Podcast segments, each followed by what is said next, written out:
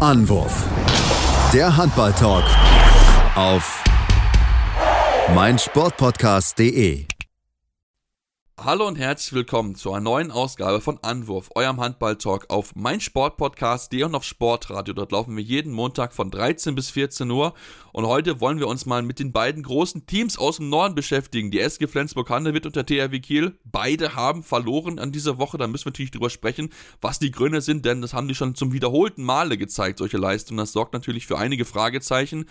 Mehr Antworten geliefert haben mal wieder die Aufsteiger, die sich wirklich in einer guten Form präsentiert haben. Vor allen Dingen eine Mannschaft konnte sich auch endlich für ihre guten Leistungen belohnen. Den Blick wollen wir aber auch richten auf Europa, denn dort ist die European League Gruppenphase ausgelost worden. Wollen wir auf die Gruppen draufschauen, welche Mannschaften treffen die deutschen Teams und natürlich aber auch sprechen über die Champions League, denn dort haben nicht nur die Herren gespielt, sondern natürlich auch die Frauen und dort müssen wir über die starke Leistung von der SG BBM Bietigheim sprechen und vor allen Dingen über eine Torhüterin, die in überragender Form aktuell ist. Und das meine ich natürlich nicht alleine. Mein Name ist Sebastian Mühnow, sondern habe wie gewohnt meinen geschätzten Experten an Seite, den lieben Tim Detmer. Hallo Tim. Hallo Sebastian. Ja, Tim, lass uns äh, sprechen über das, was passiert ist in dieser Woche. Ähm, nicht so viele News, vor allen Dingen natürlich äh, hauptsächlich Spiele, die wir besprech zu besprechen haben. Und dann lass uns auch mit dem Topspiel anfangen von Sonntag. Das Spiel der Füchse Berlin gegen den THW Kiel. Wir sitzen hier Samstag, äh, Sonntagabend um 18 Uhr, natürlich mit den direkten Eindrücken noch von der Partie. Ergebnis 34 zu 26. Ich hatte vorher getippt auf 33, 33 bei Sportradio. Ähm, ja, bei den Füchsen lag ich relativ nah dran, bei den Kielern gar nicht. Was war los? Ja, die Kieler haben ähm, keine Mittel gegen das Tempo der Füchse Berlin gefunden. Also ich fand, es war wirklich eine sehr, sehr beeindruckende Leistung der Füchse, die den Kielern über 60 Minuten ihr Tempo aufgedrückt haben, das Spiel wirklich kontrolliert haben, dominiert haben in jeglicher Hinsicht. Ähm, das Torhüter-Duell Milosaviev 13 Paraden, 34 Prozent, dem gegenüber stehen 5 Paraden von Landin, keine Parade von Mirkwer in knapp 9,5 Minuten Spielzeit. Ähm, das war sicherlich auch ein entscheidender Faktor und Natürlich, Matthias Gitzel hat überragend äh, gespielt, das Spiel auf sich gezogen und an sich äh, gerissen. Am Ende 5 von 6, 6 Assists dazu, unter anderem einer wirklich so im Sprungwurf hochgehen, hinterm Rücken fallen lassen für Masenic am Kreis, der mit neun Toren bester Torschütze war, bei nur einem Fehlversuch. Also das war einfach eine geschlossene Mannschaftsleistung der Berliner. Ähm, da hat jeder gefühlt funktioniert. Ähm, die Außen haben ein bisschen gebraucht, um reinzukommen. Äh, da waren so ein, zwei Situationen auch mit Kopfwürfen, äh, die nicht ganz so positiv waren, aber auch da ist ein äh, Freihöfer zum Beispiel dann ruhig geblieben in der entscheidenden Phase und hat es dann gut gemacht. Und bei Kiel, wie gesagt, sie haben sich dann auch viel mit den Schiedsrichtern beschäftigt. Ähm, hier und da sicherlich nicht zu Unrecht, aber meiner Meinung nach in so einem Spiel dann einfach auch ein bisschen zu sehr und zu viel. Ähm, das hat den Berlinern in die Karten gespielt und vor allem offensiv in der ersten Halbzeit die Kieler nicht wirklich gut, viel über Einzelaktionen und ähm, ja, das hat an dem Tag einfach äh, nicht gereicht, um in Berlin zu bestehen. Genau, es hat, es hat nicht gereicht. Ich war wirklich sehr überrascht, ähm, der, wie, wie die stark die Berliner aufgetreten sind. Ja, auch gerade mal hast angesprochen, 9 von 10. Also, den konnten sie ja wirklich gar nicht halten, haben immer irgendwie ihn freispielen können. Und da müssen wir, glaube ich, auch so ein bisschen über die Abwehrleistung insgesamt reden, äh, äh, äh, Tim wenn wir uns mal angucken, 34 Tore in Berlin, dann ein paar Tage zuvor am Donnerstag 40 Tore kassiert in Kielce. Wir dürfen nicht vergessen, die 38 noch, die sie in Celje kassiert haben. Also irgendwie ist die äh, Auswärtsabwehr der Kieler irgendwie wackelig. Ich weiß nicht warum und woran das liegt, aber es ist schon auffällig, dass sie auswärts immer richtige Tore, richtige Anzahl an Tore bekommen. Das ist natürlich dann auch schwierig, wenn du halt mal offensiv keinen überragenden Tag hast. Ja, ist schon sehr interessant, ähm, die Entwicklung jetzt in den letzten Spielen, aber es passt auch irgendwie nicht so richtig zu den Zahlen, muss man ja auch sagen. Denn ähm, vor dem Spiel gab es eine Grafik, wo die vier Torhüter der beiden Mannschaften miteinander verglichen wurden. Und ähm, Mirkwa und Landin sind beide mit knapp 39 Prozent gehaltener Bälle ähm, in der Bundesliga auf Platz 1 und 2 gewesen vor diesem Spiel, ähm, was die reine Quote angeht. Und das ist ja schon ja, es ist ja wirklich absolut überragend, wenn man solche zwei äh, Torhüter auf seiner Seite hat und das äh, ja, passt irgendwie da nicht so ganz ins Bild. Ähm, jetzt muss man in dem Spiel äh, in Berlin natürlich auch noch mit, ähm, mit rein rechnen. Das Problem, dass eben Patrick Wiencheck relativ schnell zweimal zwei Minuten gesehen hat. Ich glaube sogar schon in der ersten Viertelstunde. Ja. Und auch Överby dann ähm, kurz danach ähm, auch zweimal zwei hatte. Das heißt, das sind natürlich wichtige Innenblockspieler, die dann die du zwar weiterhin einsetzen kannst, aber die dann eben nicht mit dieser letzten Konsequenz vielleicht in einige Situationen reingehen können. Vor allem, wenn dann ein Gitzel auf dich zukommt, ähm, wo du eh immer aufpassen musst, dass du dir, dass du nicht zu spät dran bist, weil eben seine Füße so unfassbar schnell sind. Und ähm, das ist auf jeden Fall ein Faktor gewesen in diesem Spiel, der nicht für Kiel sprach. Ähm, sie haben es dann natürlich auch immer wieder versucht, ein bisschen umzustellen, ähm, aber es hat, wie gesagt, äh, einfach dann nicht funktioniert, äh, ausreichend, um ja, den, den Berlinern da irgendwie ein, ein Bein zu stellen. Ähm, und dementsprechend ja, war das, wie gesagt, so, so ein Faktor, den man dann auch nicht außer Acht lassen darf in diesem Spiel ja, definitiv Acht, nicht außer Acht lassen darf. Natürlich trotzdem, äh, ich glaube, die Kieler Ansprüche sind höher, als da auswärts immer so solche Packungen zu bekommen dann teilweise. Also das war jetzt wirklich, äh, ja, ist schon wirklich bezeichnend irgendwie, dass man jetzt, dass du jetzt zwei Spiele hast, wo du 74 Gegentore kassiert hast und wo beides mal die Torhüter halt einfach gar nicht funktioniert haben, aber dann auch die Abwehr halt nicht diese Stabilität so hinbringen konnte, dass halt dann nicht so unbedingt mal auffällt, wenn halt mal ein Nandin oder ein Mirk halt nicht mal einen überragenden Tag hat, was natürlich immer mal passieren kann. Ne? Das sind beide überragende Torhüter, du hast die ähm, Zahlen angesprochen, die sie in diesem Jahr gezeigt haben, aber sie können halt nicht immer alles gewinnen. Die können nicht nur die Partien gewinnen, sondern brauchen natürlich Unterstützung von der Abwehr. Und da ist mit Sicherheit Philipp hier jetzt gefragt, da Lösungen zu finden, denn natürlich auch gerade mit Blick auf die Champions League, ähm, Tim, da muss man jetzt aufpassen. Ne? Zwei Niederlagen schon kassiert, ähm, da darf man jetzt ähm, nicht mehr nochmal so viel federn lassen und muss gerade sich als auswärts steigern, weil sonst wird es halt schwierig, eine gute Platzierung zu sammeln in der Champions League. Ja, klar. Ähm, das ist äh, ohne Frage sollte das Ziel sein. Man ist im Moment Fünfter in der Gruppe jetzt ähm, nach vier Spielen. Das ist ja schon ein bisschen enttäuschend auf jeden Fall. Natürlich war vor allem diese Niederlage in Celje überhaupt nicht eingerechnet. In Kielce kannst du verlieren. Auch da haben sie wirklich gut gespielt. Ähm, aber äh, ja, haben dann halt auch einfach viel zu viel verworfen. Dann, wenn ich mir anschaue, dass äh, Andy Wolf 16 Paraden hat in diesem Spiel. Und auch da war halt schon die Torhüterleistung ähm, auf Seiten der Kieler mit nur acht Paraden, Mirkwa und äh, Landin nur 17 Prozent, einfach auch ein bisschen zu schwach. Ähm, aber auch da, das wird halt, das wird ein Ausreißer nach unten sein und einer von beiden wird sich im nächsten Spiel, in den nächsten Spielen auch wieder fangen, da bin ich mir sehr, sehr sicher. Ähm, wir haben es ja schon gesehen, auch gegen Hannover, als Mirkwa dann reingekommen ist, weil Landin äh, in einer gewissen Phase auch nicht so einen guten Tag hatte oder eine gute Phase hatte, dann kam er eben rein und hat es dann, äh, hat, hat die Kohlen aus dem Feuer geholt. Und das ist ähm, ja schon eine Qualität, die sie normalerweise haben, aber jetzt eben in diesen beiden Spielen, bei diesen beiden Niederlagen, blöderweise für die Kieler nicht. Aber ähm, ja, das muss, äh, da muss auf jeden Fall ein bisschen was getan werden. Wie gesagt, äh, es ist schon, schon ein bisschen auffällig jetzt über die letzten Wochen, wie viele äh, Gegentore sie sich da gefangen haben. Ja, definitiv. Und ich glaube, da wird auch Philipp Hiecher, wir kennen ihn ja auch ein bisschen äh, emotional an der Seitenlinie, damit sie halt auch nochmal die richtigen Worte für seine Mannschaft finden, denn ich glaube, da ist er auch entsprechend sehr, sehr unzufrieden. Lasst uns zu Partien kommen, die nicht ganz so torreich gewesen sind. Im SC Magdeburg, die natürlich ein bisschen auch Nutznießer davon sein können, ne, wenn es schon mal der große Favorit die Punkte liegen lässt. Ähm, ja, Sie haben gewonnen, 27 zu 23 gegen Melsung. Das war aber ein ganz schön hartes Stück Arbeit. Da haben sie wirklich hart für kämpfen müssen, damit sie sich hier diesen Sieg geholt haben gegen die Hessen. Ja, sind äh, ohne Oma Ingi Magnusson angetreten aus persönlichen Gründen. Ähm, dementsprechend war Kai Smietz dann auf halb rechts auch so ein bisschen äh, auf sich alleine gestellt. Ähm, am Ende acht Tore, bester Werfer, aber eben auch sieben Fehlwürfe, drei von neun aus dem Feld. Jetzt nicht optimal, aber ähm, gut, am Ende äh, immerhin von der sieben Meter Linie sehr sicher mit fünf von sechs und auch nur einem technischen Fehler.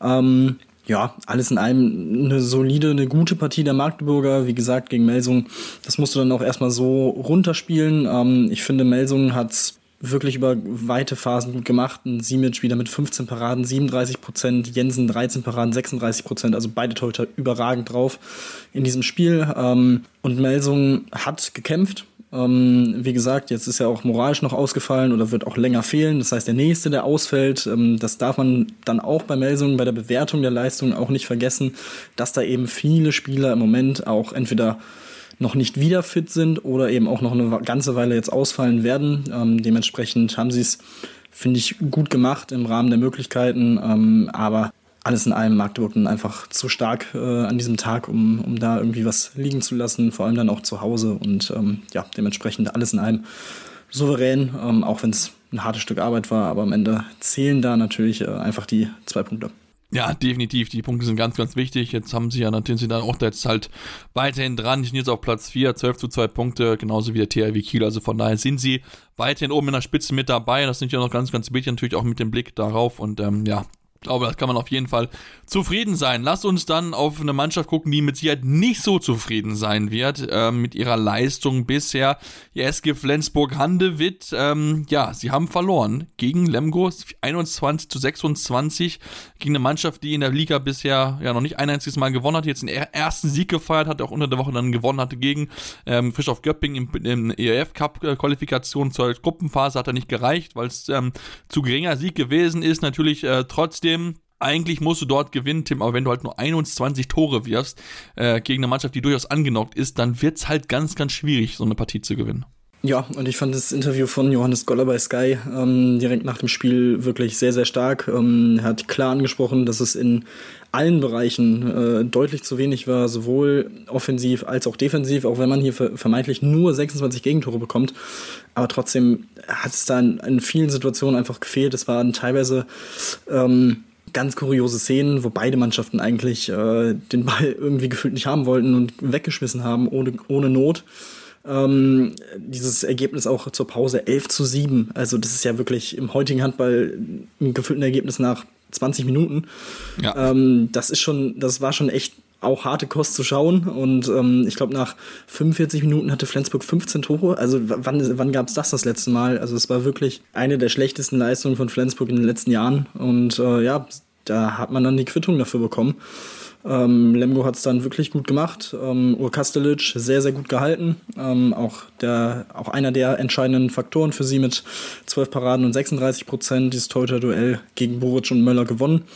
Und ja, also ansonsten ist das schon echt äh, eine ziemliche Enttäuschung für die Flensburger jetzt. Äh, fünf Minuspunkte nach sieben Spieltagen. Also da kann man jetzt auch erstmal jegliche Hoffnungen in Richtung Meisterschaft erstmal einstampfen und muss dann erstmal gucken, dass man überhaupt in Richtung Europapokal dran bleibt, ähm, weil viel mehr darfst du dir halt auch nicht leisten. Also das äh, haben wir die letzten Jahre gesehen, wie wenige äh, Minuspunkte man sich erlauben kann, um Meister zu werden, um dann auch in, die, in den Europapokal zu kommen. Und ähm, ja, deswegen das nächste Spiel gegen Göppingen ähm, sehr, wird, wird sehr interessant für beide Teams. Ähm, also ja, da geht man jetzt mit viel, äh, viel zu überdenken und ein bisschen zu grübeln ähm, in die Nationalmannschaftspause. Und vor allem, wenn man ja auch das letzte Spiel gegen Magdeburg, dieses 35-34 im Kopf noch hat und dann eine Woche später so ein Spiel hinzulegen, das ist schon echt wirklich, äh, ja, einfach faszinierend. Faszinierend zu sehen, was eben im, im Sport generell möglich ist und in dieser Liga natürlich auch wieder. Ähm, du hast es gesagt, für Lemgo der erste Saisonsieg. Ähm, auch da fand ich es ganz interessant, dass Kastelitz gesagt hat, äh, der Trainer ist ruhig geblieben, hat uns immer gesagt, wir sind gut, wir sind besser als das, was wir bisher gezeigt haben. Es hat immer so ein bisschen knapp gefehlt, es hat nicht viel gefehlt, um was äh, einzufahren, ähm, aber wir werden da noch hinkommen und das ja, zeigt ja auch wieder das oder spiegelt das ja auch wieder, was Kermann in Lemgo, seitdem er dort ist, etabliert hat und diese, dieser Glaube an sich selbst ähm, und vielleicht auch ein bisschen besser zu sein, als man es eigentlich ist, mental das so rauszukitzeln, das ist schon echt ganz, ganz groß. Und ähm, ja, das ist, äh, freut mich auf jeden Fall sehr für, für Lemgo, dass sie jetzt ja auch äh, den ersten Sieg einfahren konnten, sich jetzt so ein bisschen rausbringen konnten aus der unteren Tabellenhälfte jetzt auf 12 erstmal. Und äh, ja, das ist schon, schon sehr, sehr wichtig und kann jetzt natürlich auch für die nächsten Wochen dann einen gewissen Push geben, natürlich. Ja, es wäre ganz wichtig aus dem Sicht, dass wenn noch so einen kleinen Push geben würde. Ich glaube, man, ja, man hat einfach, wie gesagt, einen schwierigen Saisonauftakt gehabt, natürlich auch einfach bedingt durch die Wechsel. Ja, auch die Torhüterleistung ist jetzt nicht so da gewesen. Immer Kostelic mit Sicherheit jetzt noch die beste Leistung mit der mal gehabt hat, ja, ja, mal so, mal so Tage gehabt, mal war gut, mal hat überhaupt gar nicht reingefunden. Das erinnert an das BAC-Spiel, wo er nicht einen einzigen Ball gehalten hat. Also von daher mit Sicherheit für Lemgor mal ein bisschen gut, mal ein bisschen aufzuatmen, sich jetzt auch ein bisschen Selbstvertrauen zu sagen, jetzt mal zwei Siege in Folge, natürlich auch wenn es dann nicht gereicht hat für die Qualifikation für die äh, Gruppenphasen der European League, aber zumindest mal gewonnen. Ich glaube, das ist ganz, ganz wichtig und ja, die Flensburger, ähm, ja, da äh, ist so ein bisschen das, was ich vor der Saison so das Gefühl hatte, dass es dann eher ein Dreikampf als ein Vierkampf wird um die ganz oberen äh, Plätze, für mich ein bisschen bestätigt, denn ähm, solche Spiele darfst du dir halt nicht erlauben, wenn du halt dann Champions League spielen willst, wenn du um die Meisterschaft mitspielen willst, dann musst du halt immer 100% da sein und dann gerade auch gegen Mannschaften, die durchaus auch angenockt sind, wie halt Lemgo, musst du dann halt die Punkte einfahren. Wir machen jetzt eine kurze Pause und kommen dann gleich zurück, denn wir müssen noch über einige Überraschungen sprechen, über starke Aufsteigen und natürlich auch über die Frauen, denn dort hat Bietigheim, ich habe schon angekündigt, überragend gespielt, darüber wollen wir gleich sprechen, hier bei Anwurf, eurem Handball-Talk. In rund 40 Folgen habt ihr mich jetzt schon sagen hören, I want to tell you about the Beatles. Ich habe euch die Geschichten zu ihren Alben und ihren Songs erzählt, euch ihre wichtigsten Wegbegleiter und Vertraute vorgestellt und natürlich die Orte, die für die Bandgeschichte eine wichtige Rolle spielten. Habt ihr die drei bisherigen Staffeln schon durchgehört? Nein? Na, worauf wartet ihr dann noch? Rein in den Podcatcher eurer Wahl und einfach mal losgehört. Und folgt gerne auch unserem Instagram-Kanal iwtty-Beatles Podcast. Ja, und jetzt wollen wir uns mit weiteren Ergebnissen beschäftigen, mit weiteren Teams beschäftigen und Themen zum Abschluss der Sonntagsspiele. Lasst uns auf den starken Aufsteiger aus Gummersbach sprechen. Äh, sie haben ja bisher wirklich sehr überzeugt in dieser Saison und jetzt wieder holen einen Punkt gegen den der SCDF Leipzig. 36 zu 36 heißt es am Ende. Zur Halbzeit stand es schon 21 zu 19. Also viele, viele Tore, ähm, obwohl beide äh, Keeper eigentlich gut, also wo alle Keeper gut gehalten haben. 15 Paraden Paraden auf Seiten der Gummersmacher, elf Paraden auf Seiten der Leipziger. Ähm, aber äh, trotzdem, es war ein wildes Spiel, wo Gummersbach sogar mehr hätte machen können, also mehr als einen Punkt hätte holen können. Ja, das war auf jeden Fall das komplette Kontrastprogramm zum Lemgo gegen Flensburg-Spiel. Ähm, ja. Also da, unfassbar, unfassbares Tempo von beiden Teams. Ähm, auch da ähnlich wie ich es äh, wie ich es vorhin schon bei, Berlin, bei Berlin gesagt habe, ähm, das war schon echt äh, sehr, ja, im wahrsten Sinne des Wortes atemberaubend, ähm, was die da hingelegt haben. Und ja, für Gummersbach wiederholt sich mal wieder die Geschichte, man führt, man führt klar, man kann sich nach der Pause absetzen und bringt das dann nicht nach Hause, äh, beziehungsweise man behält die Punkte, die zwei Punkte, den Sieg dann nicht äh, in heimischer Halle, sondern gibt eben noch einen ab und es hätte ja noch schlimmer kommen können, weil Leipzig in der letzten Minute auch noch äh, in Führung gegangen ist. Also am Ende sogar noch ein bisschen Glück für Gummersbach, vor allem auch in der letzten Situation. Das Ding von Mappes, also klar, Geber, muss ihn einfach festmachen. Ähm, das war ein Fehler von ihm, aber es sah schon sehr nach Schritten aus, muss man auch sagen. Aber okay, ist jetzt auch nichts Neues in der Liga, alles gut in der Situation. Will ich da jetzt, will ich da jetzt auch den Schiedsrichtern nicht zu große Vorwürfe machen. Es sah halt aber live auch schon ein bisschen schwierig aus. Aber egal. Ähm, mich freut es für Gummersbach, äh, auch für die Halle. Äh, wie gesagt, äh, ich sage es, glaube ich, mittlerweile je, nach jedem Heimspiel. Ich finde, es ist so schön, dass diese Halle wieder in der Bundesliga ist. Ähm, ja. Aber ja, Gummersbach führt 18 Minuten vor Schluss mit 31 zu 25. Ähm, auch das natürlich gefühlt schon ein Endergebnis. Und dann kommt eben ein 5 zu 11 Lauf und also das ist, wie gesagt, ja nicht das erste Mal. Auch gegen Hamm war man ja eigentlich über eine weite Phase ähm, bis kurz nach der Pause die deutlich bessere Mannschaft. Man lag vorne und auf einmal fängt man sich so einen Negativlauf, gibt das Spiel fast aus der Hand und kommt dann wieder zurück. Ähnlich wie gesagt jetzt. Ähm, man hat Leipzig jetzt nicht weit weg ähm, ziehen lassen. Also es war immer so dann in der Schlussphase eben nur dieses eine Tor, dieses 35-36. Aber auch da ja, musste dann auch erstmal wieder zurückkommen und natürlich Dominik Mappes mit dem äh, Ausgleich fünf Sekunden vor Schluss. Zehn Tore, wieder überragender Torschütze auf Seiten der Gummersbacher. Und äh, ja, absolut verrückt. Aber diese, das muss man in den Griff bekommen. Das äh, kann ich wirklich, ich, ich, es ist ja auch nicht wirklich zu erklären. Also wieso, vor allem weil du ja auch in den letzten Wochen, wobei vielleicht, weil es eben immer so kam jetzt, immer, immer häufiger kommt, dass man das so ein bisschen ja, erstmal aus den Köpfen bekommen muss, ähm, da einfach ruhig zu bleiben, den Stiefel runterzuspielen. Ähm, aber gut, am Ende ist es zumindest noch einigermaßen gut gegangen, dass man hier einen Punkt mitnimmt und ja, absolut im Soll ist, also über dem Soll ja eigentlich, muss man ja sagen, nach sieben Spielen mit 9 zu 5 Punkten. Ähm, aber ja, absolut äh, Werbung für den Sport, das kann man auch auf jeden Fall sagen. Das war wirklich ein fantastisches Spiel. Ja, definitiv. Also das war definitiv äh, ein absolut tolles Spiel, was man sich dort angucken konnte. Also das hat ganz, ganz viel Spaß gemacht, auf jeden Fall da zuzuschauen. Und ähm, ja, es war äh, ja, aus Sicht der Leipziger natürlich klar, wenn man eine kleine Situation an sich sieht, du kommst zurück und dann hast du eigentlich die Möglichkeit, das Spiel zu entscheiden und dann kriegst du halt nochmal kurz vor Schluss das Gegentor. Sieht natürlich richtig, richtig, richtig blöd aus, aber ähm, ich meine, die können trotzdem froh sein, dass sie halt noch zurückgekommen sind und die Gummersbacher, ja, da wäre noch mal ein bisschen mehr drinne gewesen, das glaube ich schon. Und ähm, ja, wenn wir dann auch bei Gummersbach sind, müssen wir nur ein bisschen weiter nördlich gehen zum zweiten Aufsteiger aus Hamm-Westfalen, die am Samstag ja schon gespielt haben. Und was sollen wir sagen, Tim? Sie haben wirklich gewonnen. Sie haben ihren ersten Sieg in der diesjährigen Saison eingefahren gegen Frischhoff Göpping 32 zu 28 in der Partie, wo ich sagen würde, dass Göpping nie drinne gewesen ist, auch wenn es knapp war. Zwischenzeitlich hatte ich nie das Gefühl, dass Göpping hier wirklich jetzt mal sich aufbäumt und das Spiel gewinnen kann. Denn ähm, da hat es wirklich überall gefehlt, finde ich, bei, bei Göpping, dass man hier diese Partie wirklich gewinnen kann, dass man so einen Kampf dann noch annehmen kann. Ja, das äh, glaube ich auch. Also man hat, Hamm hat ab der 14. Minute den, das restliche Spiel immer vorne gelegen, meist dann auch mit zwei, drei Toren und ähm, hat es dann wirklich souverän gemacht, anders als äh, wie eben in diesem angesprochenen Gummersbach-Spiel, wo man es dann am Ende ja doch noch aus der Hand äh, sich nehmen hat lassen. Und ähm, ja, das war wirklich eine sehr, sehr gute Leistung. Ähm, Im Tor natürlich Wladimir Bosic mit 12 Paraden, 32 Prozent. Äh, entscheidend ähm, für, für Hamm, äh, gewinnt das Torhüter-Duell. Ansonsten äh, auf beiden Seiten mit 10 Toren die besten Torschützen, Sabas Sabas und Marcel Schiller.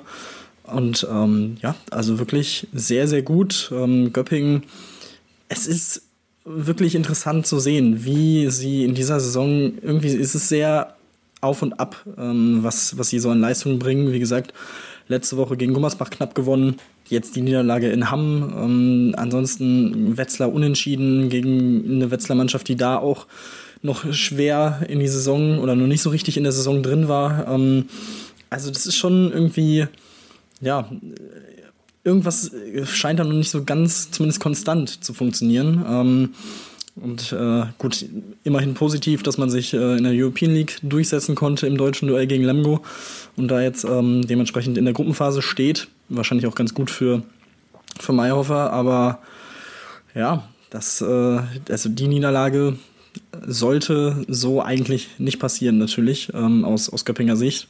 Auch da 5 zu 9 Punkte jetzt ähm, ist schon, schon, schon ein bisschen was auf der, auf der Minuspunkte-Seite.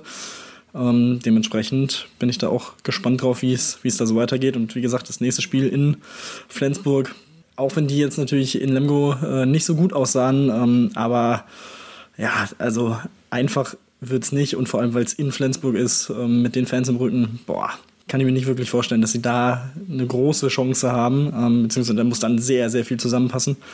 Also es könnte, könnten ein bisschen schwierige Wochen jetzt beginnen für, für Göpping.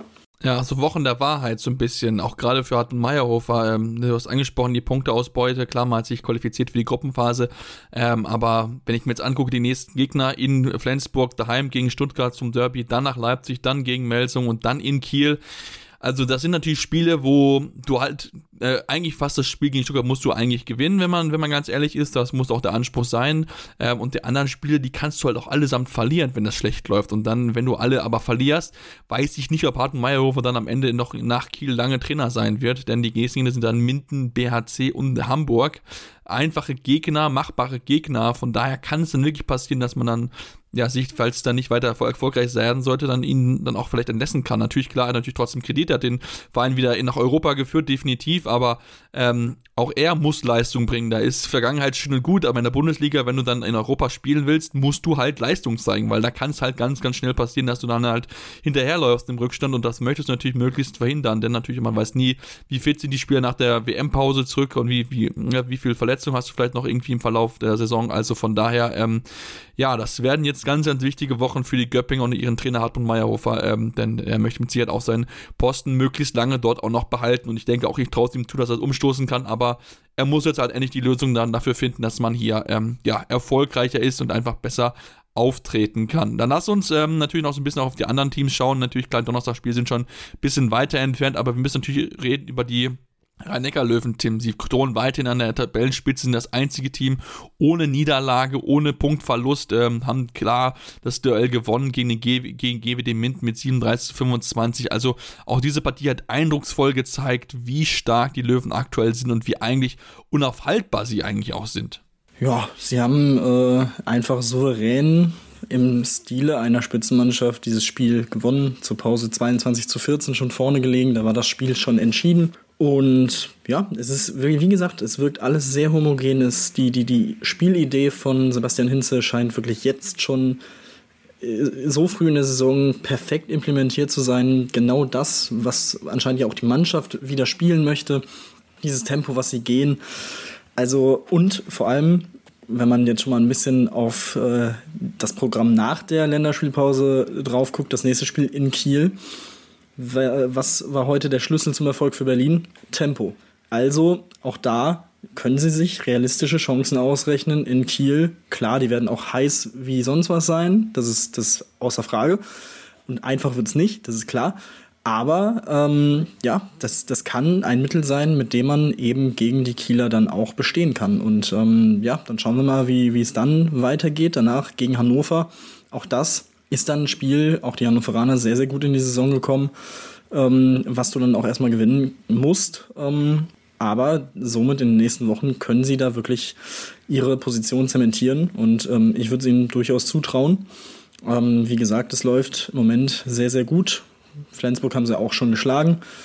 Ähm, also das ist, das sieht schon, schon gut aus. Und, und sie hatten ja auch schon, wie gesagt, diese, diese engen Spiele gegen Flensburg mit einem gewonnen, in äh, oder beim BHC mit einem gewonnen. Ähm, also auch da spricht im Moment einiges für sie in diesen Drucksituationen, dass sie dann trotzdem ruhig bleiben. Ähm, Juri Knorr in dem Spiel mit neun Toren, bester Torschütze, äh, zwei Assists dazu aber auch fünf technische Fehler. Ähm, aber gut, bei dem Ergebnis kann man das, glaube ich, ein bisschen äh, hinten überfallen lassen. Ähm, aber ja, deswegen, also sehr, sehr gut für die Löwen. Und also ich hätte nicht damit gerechnet, dass es so läuft. Also wer hätte damit gerechnet, dass die Löwen am Ende nach sieben Spielen das einzige Team ohne Punktverlust sind. Also ähm, das ist schon echt sehr, sehr beeindruckend und äh, ja, haben auch die beste Offensive der Liga, zusammen mit den Füchsen mit 236 Toren. Ähm, also auch das spricht, wie gesagt, für dieses Tempospiel, was sie eben hier abliefern. Ja, definitiv. Also das ist wirklich sehr, sehr eindrucksvoll. Also da können wir uns mit Sicherheit noch sehr darauf freuen. Das werden wirklich spannende Wochen in, in Kiel gegen Hannover, dann in Hamburg, dann gegen Magde, in Magdeburg, dann gegen Lemgo und dann noch gegen in, in, in Erlangen. Also das werden jetzt richtig wichtige Spiele für die rhein löwen wenn wir dann noch ein besseres Gefühl dafür kommen, wie konstant und wie sicher sie schon in ihren Leistungen sind. Dann lass uns Tim noch kurz zum Abschluss auf jeden Fall noch über ja, den BHC sprechen. Wir hatten es ja letzte Woche, diese knappe Partie gegen den TVB Stuttgart mit dieser Situation, war es war dabei er richtig gedrückt worden oder nicht. Ja, es ist bekannt geworden, dass sie es versäumt haben, Einspruch einzulegen. Da kann ich mir nur denken, ähm, ja, da hätte man ein bisschen cleverer agieren müssen aus äh, BHC-Sicht, Tim. Ja und nein. Ähm, die Regel ist ja, dass du es wirklich schon im Bericht nach dem Spiel vermerken ja, genau. musst. Und diese Regel, also ich verstehe es nicht. Also es ist doch vollkommen klar, dass nach dem Spiel, vor allem nach so einem Spiel mit so einem Ende, man da vielleicht auch andere Gedanken erstmal im Kopf hat, vielleicht dann erstmal auf die Schiedsrichter zugeht, vielleicht, dass nicht jeder auch genau weiß, wie die Situation war, wie man dann vorgehen muss. Deswegen, ja, finde ich, äh, finde ich diese Regel einfach nicht so ganz zeitgemäß, aber okay.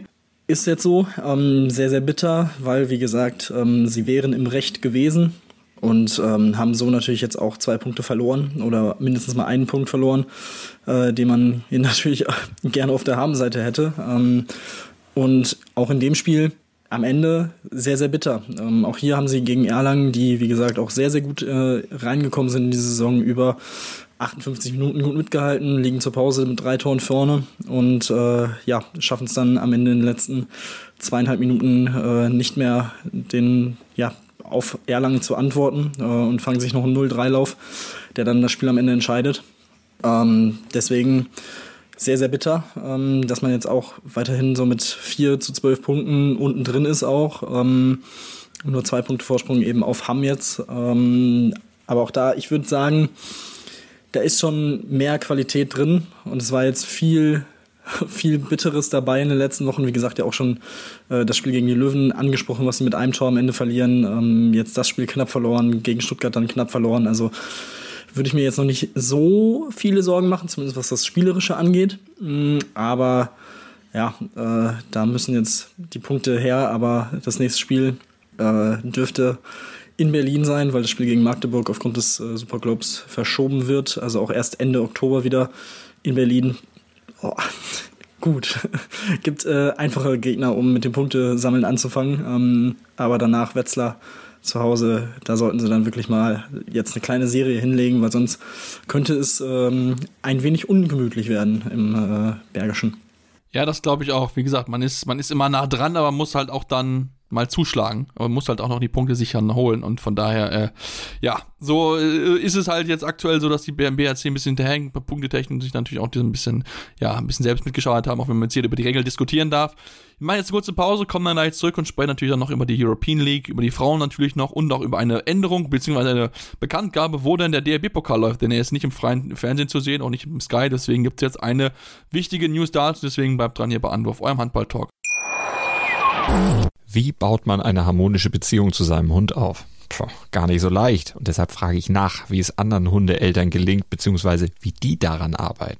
Bei Iswas Dog reden wir dann drüber. Alle 14 Tage neu mit mir, Malte Asmus und unserer Expertin für eine harmonische Mensch-Hund-Beziehung, Melanie Lippisch. Iswas Dog mit Malte Asmus. Überall, wo es Podcasts gibt.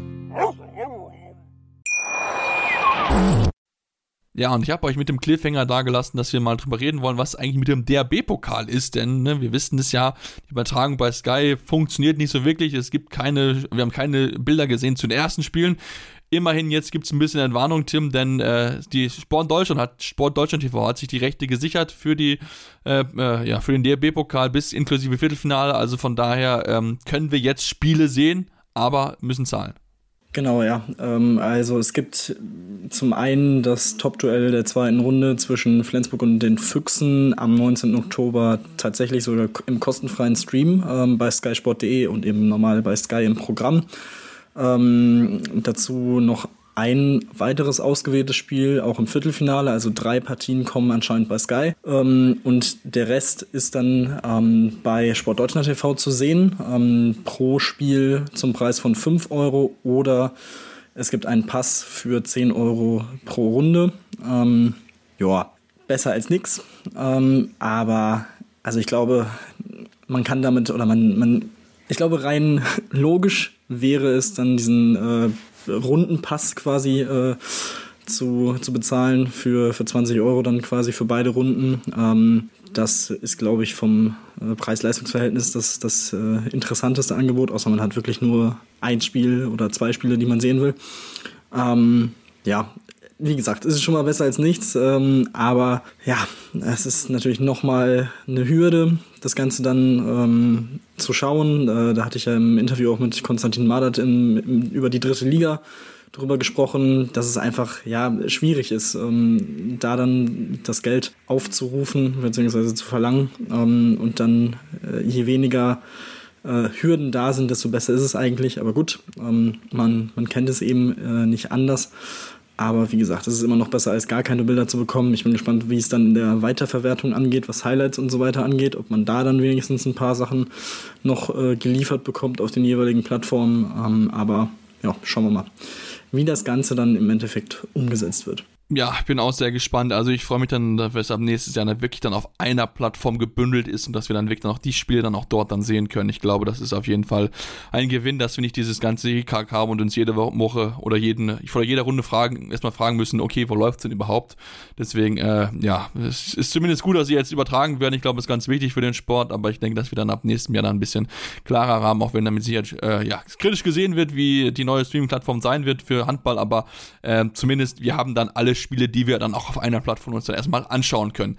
Dann lass uns Tim auf die European League zu sprechen bekommen. Wir haben es ja schon noch so ein bisschen erwähnt gehabt, ne, dass der Flensburg ja in der nächsten Runde ist, ebenso auch wie der äh, Frischhoff Göpping aus deutscher Sicht. Und jetzt gab es natürlich auch andere Spiele, andere Ergebnisse und natürlich auch noch die Auslosung am Freitag. Und lass uns aber erstmal über das reden, was dort in Kolstadt passiert ist. Das war ja ein absolut verrücktes, wahnsinniges Spiel mit dem 7-Meter-Werfen, wo dann im Endeffekt die Entscheidung getroffen oder gefallen ist. Ja, und am Ende hat es für Kolstadt wirklich ganz, ganz knapp nicht gereicht. Und äh, ja, sehr, sehr bitter natürlich. Und ähm, wie das so Irun ist eben eine sehr, sehr gute Mannschaft, auf dem Niveau auch durchaus ähm, erfahren über die letzten Jahre. Mm, und ja, es hat, wie gesagt, am Ende echt knapp nicht gereicht. Nur der eine äh, sieben Meter, der dann äh, für, ähm, für die Spanier gesprochen hat und dementsprechend für, für Kolstadt natürlich ein äh, gewisser Rückschlag. Ähm, andererseits können sie sich jetzt natürlich auch auf die heimische Liga ähm,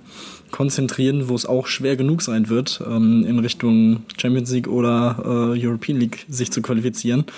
Ähm, aber ja, das hat man sich wahrscheinlich äh, ein wenig anders vorgestellt dort äh, bei dem neuen Projekt. Ja, das glaube ich definitiv auch. Ich glaube, da wollte man noch wichtige Erfahrungen sammeln in Europa und jetzt äh, ja, muss man zugucken. Hat natürlich auch ein bisschen Pech gehabt der, und beim, beim Auslosen natürlich, das darf man auch nicht vergessen, klar. Ne, Bida, du hast schon erwähnt, Bida Sohn Irun ist schon ein bisschen erfahrenere Mannschaft, also von daher äh, bisschen Pech gehabt natürlich trotzdem. Äh, ja, steht man jetzt da, hat halt äh, nichts mehr in, der, in Europa, muss jetzt zugucken ähm, und lass uns dann auf die vier Gruppen schauen. Drei deutsche Mannschaften sind mit dabei, denn die Füchse waren ja schon qualifiziert für die Gruppenphase. Ähm, spannende Gruppen natürlich. Ähm, so die schwierigste, denke ich mal, haben die Göppinger erwischt. Wenn wir mal anschauen, Montpellier, äh, Tatran Pressov, Kadetten Schaffhausen, Benfica Lissabon und ja, Ferjab Veszprem, die zweite Mannschaft, also die zweite ungarische Mannschaft aus Veszprem, die im europäischen Wettbewerb vertreten ist. Ähm, wird vermutlich hinten dran sein, aber trotzdem für Göppingen ist das keine leichte Aufgabe. Nee, ich glaube auch. Ähm, wie gesagt, man muss ja unter die ersten vier äh, Teams kommen, um weiterzukommen und ja, wie gesagt, also auch Pressow und Schaffhausen darf man nicht ähm, unterschätzen, ähm, auch wenn Schaffhausen natürlich ein paar Spieler jetzt auch verloren hat jetzt im Sommer, aber ähm, ja, ich meine, mit Montpellier quasi ein Stammgast auch, äh, mehr oder weniger aus der Champions League, vor ein paar Jahren die Champions League sogar noch gewonnen. Benfica ist äh, Titelverteidiger in der European League, also das zeigt, glaube ich, schon das äh, Kaliber, auf das man da trifft. Und ähm, ja, dementsprechend ja, muss man da auch erstmal gut durchkommen. Und wie gesagt, Göppingen ist ja jetzt im Moment auch nicht so in der Top-Verfassung. Ähm, dementsprechend, ja, bin ich da sehr gespannt drauf, äh, wie sie sich dann äh, in dieser Gruppe schlagen. Ja, definitiv. Bisschen leichter hat es da die SG, vielleicht sogar am leichtesten von allen deutschen Vertretern. Äh, Pork Handball, Istad ist mit dabei, ähm, dann haben sie FTC, Tim Benidorm und Valur. Ähm, das sind wirklich, ja, machbare Gegner, würde ich es mal beschreiben. Ähm, also, ähm, da muss eigentlich der Gruppensieg fast schon Pflicht sein, Tim. Ja, das, das sollte auf jeden Fall das Ziel sein. Ähm, Pauk, eine, eine gute französische Mannschaft. Ähm, sind, glaube ich, auch in der Liga ganz, ganz ordentlich reingekommen, auch wieder in Richtung Europapokalplätze im Moment platziert. Ähm, klar darf man äh, Eastats und Benidorm nicht komplett unterschätzen. FTC natürlich auch mit dem äh, Lekei-Transfer für Aufsehen gesorgt. Ähm, Reykjavik, glaube ich, der klare Außenseiter. Ähm, ansonsten, ja, also glaube ich auch, sollte Flensburg da äh, Favorit sein um, und um den Gruppensieg auf jeden Fall mitspielen und das sollte auch das Ziel sein der Flensburger. Ja, sollte, sollte es definitiv, dass sie dort ja möglichst weit von vorne mitspielen. Ich glaube, das ist auf jeden Fall im Rahmen der Möglichkeiten, dass sie, dass sie das äh, ja, schaffen können. Wie gesagt, Pork vielleicht so ein bisschen die, die schwierigste Mannschaft, die sie dort, der, dort vor der Brust haben, aber ansonsten auf jeden Fall äh, eine, eine machbare, machbare Gruppe. Dann lassen uns auch auf die letzte Gruppe natürlich aus deutscher Sicht gucken, die natürlich spannend ist. Ähm, Füchse Berlin haben mit dabei die aus Irun, wie wir schon erwähnt haben, Eurofarm Pelista, ähm, Motor Saporosch ist mit dabei aus der Ukraine, Arus ist mit dabei und Aguas Santas Milanensa aus Portugal. Ähm, durchaus interessante Gruppe, gerade auch natürlich die, die Mannschaft aus Dänemark und Portugal. Äh, aber ansonsten natürlich trotzdem, ähm, die beiden sind die Außenseiter in der Gruppe mit diesen, ja, Pelista, Motor, Saporosche, Irun, die da wirklich erfahrene Mannschaft schon in Europa. Ja, durchaus, wobei man bei Saporosche auch sagen muss, dass sie nicht mehr das Saporosche sind, was sie vor ja. paar oder in den letzten Jahren waren aus der Champions League. Das sieht man jetzt auch in der zweiten Liga, wo sie ja im Moment antreten ähm, dass sie da schon Schwierigkeiten haben, die Punkte zu holen. Ähm, dementsprechend auch hier die Füchse äh, Favorit in dieser Gruppe. Ähm, Euro van Pallister hat man, glaube ich, ja auch schon gespielt in der European League äh, letztes Jahr oder vorletztes Jahr, ähm, wenn ich mich richtig erinnere. Ähm, und ansonsten, wie gesagt, Irun darf man nicht unterschätzen. Ähm, Agua Santas bin ich sehr gespannt drauf. Ähm, wie, wie sie auftreten, ähm, haben, glaube ich, auch in der portugiesischen Liga schon ein bisschen für Furore sorgen können. Also ähm, ja, sind im Moment vor Porto ähm, platziert ähm, in, der, in der Liga. Haben Porto auch geschlagen mit einem Tor ähm, in dieser Saison. Also auch die darf man, wie gesagt, nicht unterschätzen. Aber ähm, ja, auch hier Berlin klar der Favorit. Und ähm, Ansonsten dann noch die, die Gruppe C ohne deutsche Beteiligung finde ich auch teilweise sehr interessant. Vor allem Nexe äh, Nasice, die sie nach einem sechs Tore Rückstand im, aus dem Hinspiel ähm, sich noch gegen Azoti Puave durchgesetzt haben. Ähm, auch sehr beeindruckend. Ähm, dann noch Skian Granoller aus Spanien, Balaton Furedi aus Ungarn, Sporting Lissabon und Alplahat aus Österreich in der Gruppe. Ähm, ja, ich glaube, das könnten auch ein paar interessante Spiele werden. Vor allem, wie gesagt, Skian, Sporting, Nexe Granollers, also sind jetzt auch nicht so schlechte äh, Vereine, die dann noch in dieser nicht-deutschen Gruppe warten. Nee, definitiv nicht. Also ich glaube, da werden wir wieder viele tolle Spiele zu sehen bekommen in der äh, Gruppenphase. Ich glaube, da können wir uns auf jeden Fall schon mal, schon mal drauf freuen, wenn es dann dort dann auch endlich losgeht. Ähm, offizieller Beginn ist der 29. Äh, 25. Oktober. Ähm, also von daher freuen wir uns schon mal drauf auf die Partien dort, die dort anstehen. Lass uns, wenn wir in Europa sind, auch in Europa bleiben und dann aber wechseln von den Männern zu den Frauen und sprechen über die SG BBM Bietigheim. Wir haben sie ja schon erwähnt gehabt in den letzten Wochen, dass sie da wirklich gut gestartet sind in ihrer Gruppe und ja, was soll man sagen, Tim? Sie haben daheim nochmal richtig einen rausgehauen, besiegen den aktuellen Champions League-Sieger Vipas Christiansand mit 32 zu 30. Was machen die nur mit uns? Das ist ja überragend, was sie da spielen. Ja, es ist wirklich fantastisch, eine fantastische Leistung in diesem Spiel. Ähm, das 60. Spiel in Folge ohne Niederlage, 59 Siege, dann ein Unentschieden letzte Woche ähm, gegen Bukarest in der Champions League. Jetzt dieser Sieg gegen den Titelverteidiger im inoffiziellen europäischen Supercup natürlich als äh, European League-Sieger gegen den Champions League-Sieger. Ähm, ja, also wirklich, wirklich beeindruckend, vor allem auch hier, dass sie eine Viertelstunde Verschluss mit drei Toren hinten lagen und das Ding dann am Ende noch drehen mit einem 4-0 auf dann von der 45. bis zur 53. Minute dann das Heft wieder in der eigenen Hand haben und äh, dann nochmal einen 3-0 auf in der Schlussphase hinlegen und das Spiel dann entscheiden. Ähm, äh, was Shikora im Moment hält, ist wirklich unfassbar. Äh, auch in dem Spiel wieder 17 Paraden, 37 Prozent, teilweise glockenfreie Dinger weggenommen. Also das war wirklich, wirklich stark. Ähm, generell eine geschlossene Mannschaftsleistung, was die, ähm, was die Torschützen angeht.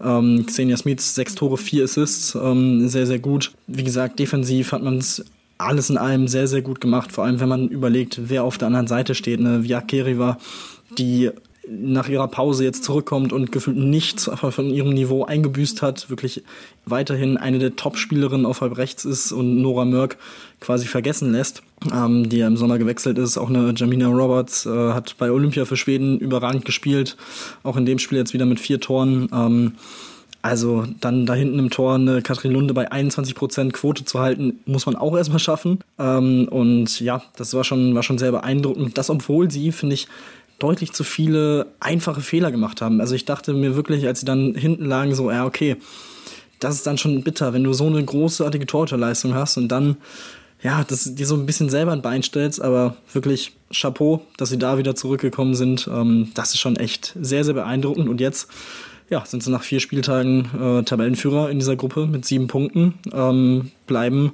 ungeschlagen und äh, ja, das ist schon, schon sehr, sehr stark. Und dann geht es nächste Woche weiter gegen Kreml Ljubljana, die bisher schleppend reingekommen sind mit zwei Punkten aus vier Spielen. Also auch das, wenn man rein nach der Form geht, spricht für Bietigheim. Also ähm, ja, wirklich echt sehr, sehr beeindruckend und wie gesagt, die Top 2 Teams, wie bei den Männern auch, kriegen das, äh, die Playoff-Runde frei. Das äh, scheint jetzt langsam äh, immer realistischer zu werden, dass das wirklich ein, ein Ziel sein kann, ähm, äh, auf das man gehen kann. Und das wäre schon echt eine, eine überragende Leistung. Also es, man kommt aus dem Staunen nicht mal raus. Und ich, du hast die Shikora angesprochen. Ich habe gerade mal geschaut. Ihre schlechteste Quote in den vier Spielen waren 35 Prozent. Das, muss, das ist komplett verrückt, dass das eine Zahl ist. Also da träumt jeder Keeper davon, wenn er die mal in drei, vier Spielen aufeinander bringt. Und Ey, es ist wirklich brutal. Also was sie da, was sie aktuell spielt in Europa, wow. Also wirklich, da kann man, kann man nur den Hut vorziehen. Überragend, die ganze Mannschaft. Natürlich auch ein wichtiger Rückhalt, wenn du halt weißt, du kannst dich halt auf sich verlassen. Ähm, und der Bietig, wie Bietigheim das macht. Also da kann man wirklich nur, nur den Hut davor ziehen, was mit einer überragenden Leistung und auch wirklich ohne Respekt, also ohne, ohne Angst quasi gegen solche starken Spielerinnen zu, äh, ranzugehen und da diese Spiele zu gewinnen. Also das macht ganz viel Lust, nicht nur auf weiteren Champions League Handball, natürlich auch dann mit der Nationalmannschaft, denn Markus Gaugusch ist ja auch Nationaltrainer, wollen wir natürlich dann genau darauf schauen, ob er das dann auch noch so bei der Nationalmannschaft reproduzieren kann, aber bisher macht das ganz, ganz viel Spaß, dort zuzuschauen und es scheint wirklich möglich zu sein, hier die ersten zwei Plätze, einen der ersten Plätze zu überlegen. Ja, wir machen jetzt eine kurze Pause, kommen dann auf die Bundesliga zu sprechen, denn auch da natürlich bietet keinen Einsatz, aber wir müssen noch über eine andere Personalie sprechen, denn ein ehemaliger Bundesliga-Trainer ist zurück in der Bundesliga als äh, Vereinstrainer, da wollen wir sprechen. Deswegen bleibt dran hier bei Anruf eurem Handball-Talk. Hey, Malte Asmus von meinsportpodcast.de hier. Ab März geht's weiter mit unseren 100 Fußballlegenden. Staffel 4 bereits. Freut euch auf Slatan Ibrahimovic, Michel Platini, Cesar Luis Minotti, Paolo Maldini, um nur mal vier zu nennen. Und bis wir mit der vierten Staffel kommen, hört doch einfach noch mal rein in die bisherigen drei Staffeln. Ronaldinho, Sepp Meyer, Gary Lineker, Lothar Matthäus und viele weitere warten da auf euch. 100 Fußballlegenden. Jetzt überall, wo es Podcasts gibt. Ja, und jetzt sind wir nochmal zurück und wollen uns jetzt natürlich noch mit den Bundesliga-Ergebnissen beschäftigen von den Frauen. Und da können wir auch perfekt die Überleitung machen zur SGB Bietigheim, die gewonnen haben in der, in der Partie zwischen zwei Mannschaften, die bisher sehr gut gestartet sind in dieser Bundesliga. Natürlich Bietigheim, wir kennen es sowieso, aber auch die Vipers relativ gut gestartet. Am Ende verlieren sie mit 23 zu 32 Bad Wildung ähm, in der Partie, wo sie zu Anfang gut mitgehalten haben. Ich glaube, das, was man das äh, auch am ehesten erwarten konnte, aber am Ende war es ja klar, dass sie halt gegen Bietigheim keine Chance haben. Dafür sind die, äh, ja, die Ziele zu verschieden, glaube ich, Tim. Ja, man muss sagen, so die ersten 19, 20 Minuten war es äh, noch im Rahmen mit äh, drei Toren ungefähr Rückstand, aber ja, dann kurz vor der Pause hat Bietigheim nochmal den Turbo angezündet und dann sich dementsprechend schon abgesetzt auf fünf Tore zur Pause und ähm, dementsprechend das dann konstant ausgebaut über die zweite Hälfte. Äh, starkes Spiel von Kim Navicius mit äh, elf Toren ähm, und vier Assists, fünf von fünf von sieben Meter, also sehr, sehr gut. Auf der anderen Seite Annika Ingenpass, ähm, die auch eine sehr, sehr gute Saison bisher spielt, äh, neun von zehn. Ähm, auch da der einzige Fehlwurf vom, vom 7-Meter-Strich. Ähm, ja, und alles in allem. Ein souveräner, der nächste souveräne Sieg für, für Bietigheim, die ja noch äh, ein Spiel weniger haben als die anderen Teams, deswegen äh, offiziell auf drei sind. Aber äh, ja, ich glaube, es ist äh, relativ äh, klar, wo die Reise am Ende hingehen wird und ähm, dementsprechend, ja, starkes Spiel mal wieder, äh, starke Woche, kann man so, kann man mal so machen. Ja, nach drei Spielen haben die ein Torverhältnis von plus 51. Möchte ich jetzt mal kurz erwähnt haben. Also spricht dafür, äh, wie, wie überragend sie aktuell dort auch in der Bundesliga auftreten. Lass uns natürlich dem Tabellenführer aktuell kommen. Dem Thüringer HC, auch sie hat eine, eine Mannschaft zu Gast, die auch eher sich nach unten orientieren muss, den BASV Sachsen-Zwickau ja, klare Angelegenheit noch hier, 32 zu 24 gewinnt am Ende der THC, damit natürlich seine Führung an der Spitze erstmal verteidigen kann und ähm, ja, mal wieder beweist, warum sie aktuell so gut unterwegs sind. Ja, und auch da ähnlicher äh, Spielverlauf, ähm, relativ äh, in der Anfangsphase schon äh, sich absetzen können auf vier Tore schon nach elf Minuten und von da aus auch konstant äh, und konsequent äh, das Tempo gegangen, den, den äh, Abstand äh, weiter ausgebaut auf 18 zu 12 zur Pause und auch da war es dann schon quasi entschieden. Äh, äh, Zwickau konnte sich davon nicht mehr wirklich erholen und ähm, irgendwie noch groß rankommen. Dementsprechend auch da souveräner, verdienter Sieg für, für den THC, die nach vier Spielen mit vier Siegen weiterhin ja, vorneweg gehen in der Liga. Ähm, und auch sie mit plus 45 in der Tordifferenz jetzt äh, ja, sehr, sehr stark, ähm, muss man auch sagen. Und ähm, wie gesagt, das ist schon, schon ein sehr, sehr guter Saisonstart vom, vom THC. Und ähm, ja, ansonsten auf der anderen Seite für Zwickau vierte Niederlage. Aber auch da ist es jetzt nicht unbedingt das Spiel, wo man äh, mit Punkten rechnet. Ähm, nächstes Spiel gegen Leverkusen, da vielleicht schon eher, äh, wobei die ja auch äh, schon ein wenig überrascht haben in diesem Wochenende. Ähm, aber ja, ich glaube, da, da kommen die Spiele erst, äh, wo es wirklich um die entscheidenden Punkte für Zwickau gehen wird. Ja, definitiv. Die Spiele kommen definitiv noch erst für sie. Dann lasst uns ähm, ja auf einen weiteren äh, ja, Mannschaft sprechen kommen, die auch oben in der Tabelle steht, auf Platz 2 aktuell, Borussia Dortmund, obwohl es ja durchaus turbulent dort aktuell zugeht, ähm, wollen wir gleich noch drüber ein bisschen sprechen. Ähm, lass uns erstmal zum Sportlichen kommen, Tim. Klarer Sieg auch hier, 32 zu 27 gegen den VfL Oldenburg, die ja gut mitgehalten haben, auch hier, ähm, aber am Ende, ja, war, ist halt Dortmund cleverer gewesen. Alina Grasels wieder überragend, 10 Tore, 5 Parad, äh, 5 Assists, ähm, ja, wieder einen ganz, ganz starken Tag gehabt. Ja, das äh, kann man so sagen. Auch hier, ich bleibe dabei, es ist sehr beeindruckend, wie äh, die Mannschaft sich geschlossen zeigt, wie sie dadurch durch die Saison bisher geht, ähm, trotz allem Störenden drumherum, ähm, der ganzen Geschichte, ähm, machen sie es bisher wirklich sehr, sehr stark und gewinnen ihre Spiele souverän. Ähm, dementsprechend auch sie ungeschlagen weiterhin bei Oldenburg gut. Ähm, Toni Luisa Reinemann mit zehn Toren auch, ähm, genauso wie Greisels, sehr, sehr gut im Spiel gewesen, aber es hat dann am Ende eben nicht, nicht ganz gereicht. Und das, obwohl ähm, Fassold und Rese im Tor, die äh, zusammen zwölf Paraden hatten und Jaratin Holte elf. Also ähm, das sprach sogar noch ein bisschen für Oldenburg, aber alles in allem dann einfach ja, äh, die, die bessere Leistung für, für äh, Dortmund ähm, eben in der Wurfquote doch einen Ticken besser und besser mit ihren Chancen umgegangen. Dementsprechend verdienter Sieg und auch hier ähnlich wie beim THC und bei Bietigheim sind es bisher eben die drei Mannschaften, die sich schadlos gehalten haben bisher. Genau, sie Shadows gehalten ha haben und natürlich auch weiterhin Shadows halten wollen. Das ist zumindest das Ziel. Und ähm, ja, während äh, noch weiterhin noch unklar genau ist, wie es äh, ja, mit André Fuhr weitergeht, haben ja, die hat Borussia Dortmund schon mal so ein bisschen Nägel mit Köpfen gemacht, in Anführungsstrichen. Denn eine Rückkehr von André Fuhr wird immer unwahrscheinlicher, denn Henk Gröner wird zum 1. November Trainer bei Borussia Dortmund, übernimmt bis zum Saisonende. Das heißt für mich eigentlich, Tim, André Fuhrs Zeit bei Dortmund ist definitiv vorbei vorbei, weil warum sollten sie sonst Herrn Gröner holen, wenn sie ihm glauben, dass halt dort nichts vorgefallen ist? Ja, das äh, scheint so zu sein. Ähm, ich finde den Zeitpunkt irgendwie ein bisschen, also warum dann jetzt nicht sofort? Ähm, aber gut, wird es wahrscheinlich irgendwelche Gründe für geben, aber ähm, vielleicht, vielleicht noch vielleicht das dann auch. Ja, genau, genau, vielleicht hängt das dann noch mit Fuhr äh, zusammen, dass man da nicht früher vermeintlich rauskommt, wobei im Sport ist gefühlt ja irgendwie alles möglich. Ähm, aber ja, also an sich ein wirklicher Coup ähm, für, für Dortmund, ähm, da so einen Mann an die Seitenlinie zu bekommen.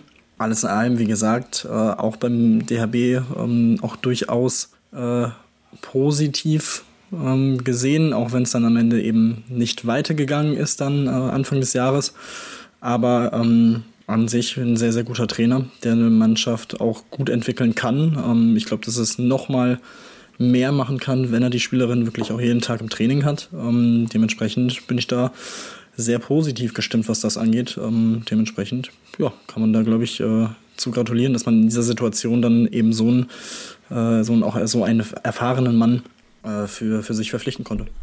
Ja, definitiv. Ich glaube, da kann man sich sehr, sehr glücklich drüber schätzen, dass man so einen beholt hat. Und ich bin sehr gespannt, inwieweit er dann auch das ja, fortsetzen kann, was bisher sehr gut funktionierte bei den Dortmunderinnen. Also ich meine, sportlich läuft das ja auf jeden Fall, wenn man ja viel Wechsel im Kader hier hatte. Ich bin mal sehr gespannt, inwieweit dann auch jetzt ein bisschen mehr Ruhe bei den Dortmunderinnen einkehrt. Dann lass uns auf weitere Ergebnisse zu sprechen bekommen. Es gab ja noch drei Partien, äh, nachdem ja die Partie in Sport und Neckarsulm gegen Bensheim Auerbach abgesagt wurde, aufgrund von Bauarbeiten in der Halle in Neckarsulm. Da wird ein neuer Boden verlegt.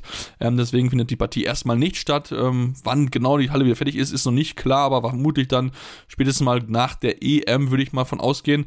Ähm, Tim, lass uns auf die Ergebnisse zu sprechen kommen. Der Blomberg, ähm, die haben gespielt daheim gegen den Aufsteiger aus Weibling und ähm, ja, es sah noch ganz in Ordnung aus aus Weiblinger Sicht zur Halbzeitpause 12 zu 16 und dann, ja, lief in der zweiten Halbzeit gar nichts mehr zusammen, verliert das Spiel am Ende klar mit 35 zu 19 und muss wieder weiterhin enorm viel Lehrgeld zahlen und ähm, vor allem die Wurfquote ist wirklich, ja, sehr, sehr ausbaufähig gewesen.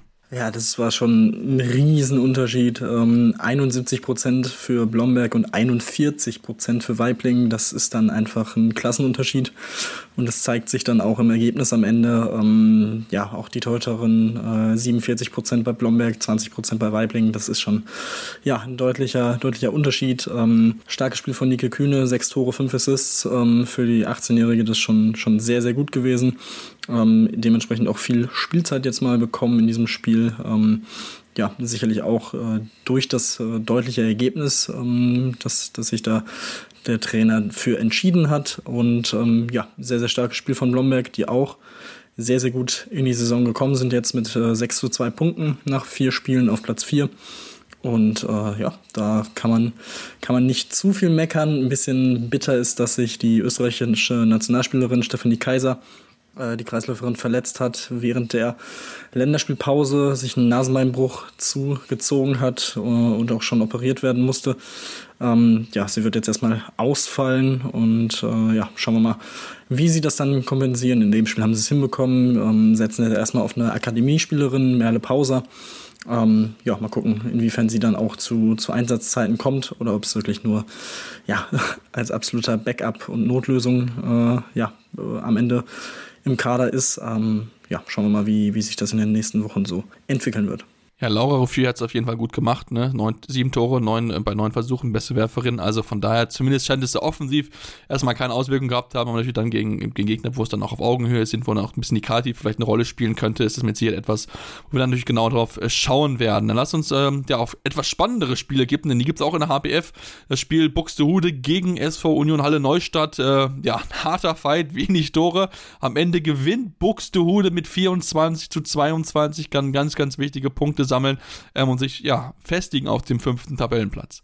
Ja, und sehr, sehr bitter für Union Halle Neustadt, ähm, die eine Minute vor Schluss noch die Möglichkeit hatten, zumindest äh, auszugleichen auf 23, 23 mit einem 7 Meter, den Maxim Struis leider verwirft aus ihrer Sicht. Ähm, dementsprechend bleiben sie ähm, im vierten Spiel der Saison auch sieglos, ähm, haben ja bisher einen Punkt geholt. Ähm, ja, das wäre eben die Möglichkeit gewesen für, für den zweiten Punkt, aber das äh, ja, hat am Ende wieder knapp nicht gereicht. Sehr, sehr bitter, wie gesagt, ähm, ein ausgeglichenes Spiel. Natürlich sehr defensiv, das zeigt das Ergebnis, auch der, der Halbzeitstand von 9 zu 12. Und ähm, ja, für, für Buxtehude wirklich wieder eine sehr ausgeglichene äh, Teamleistung. Ähm, ähnliche Wurfquoten, ähnliche Torhüter-Statistiken. Also ja, äh, ein Unentschieden.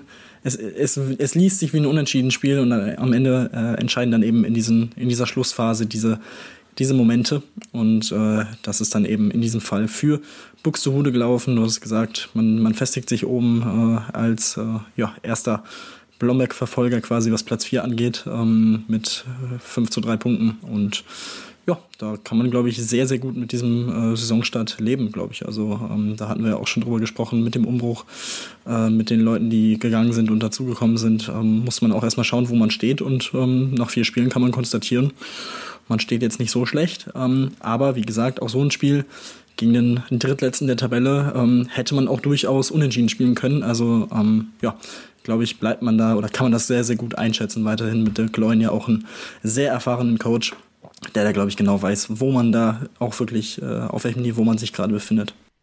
Definitiv. Also da bin ich, bin ich absolut da, äh, bei dir.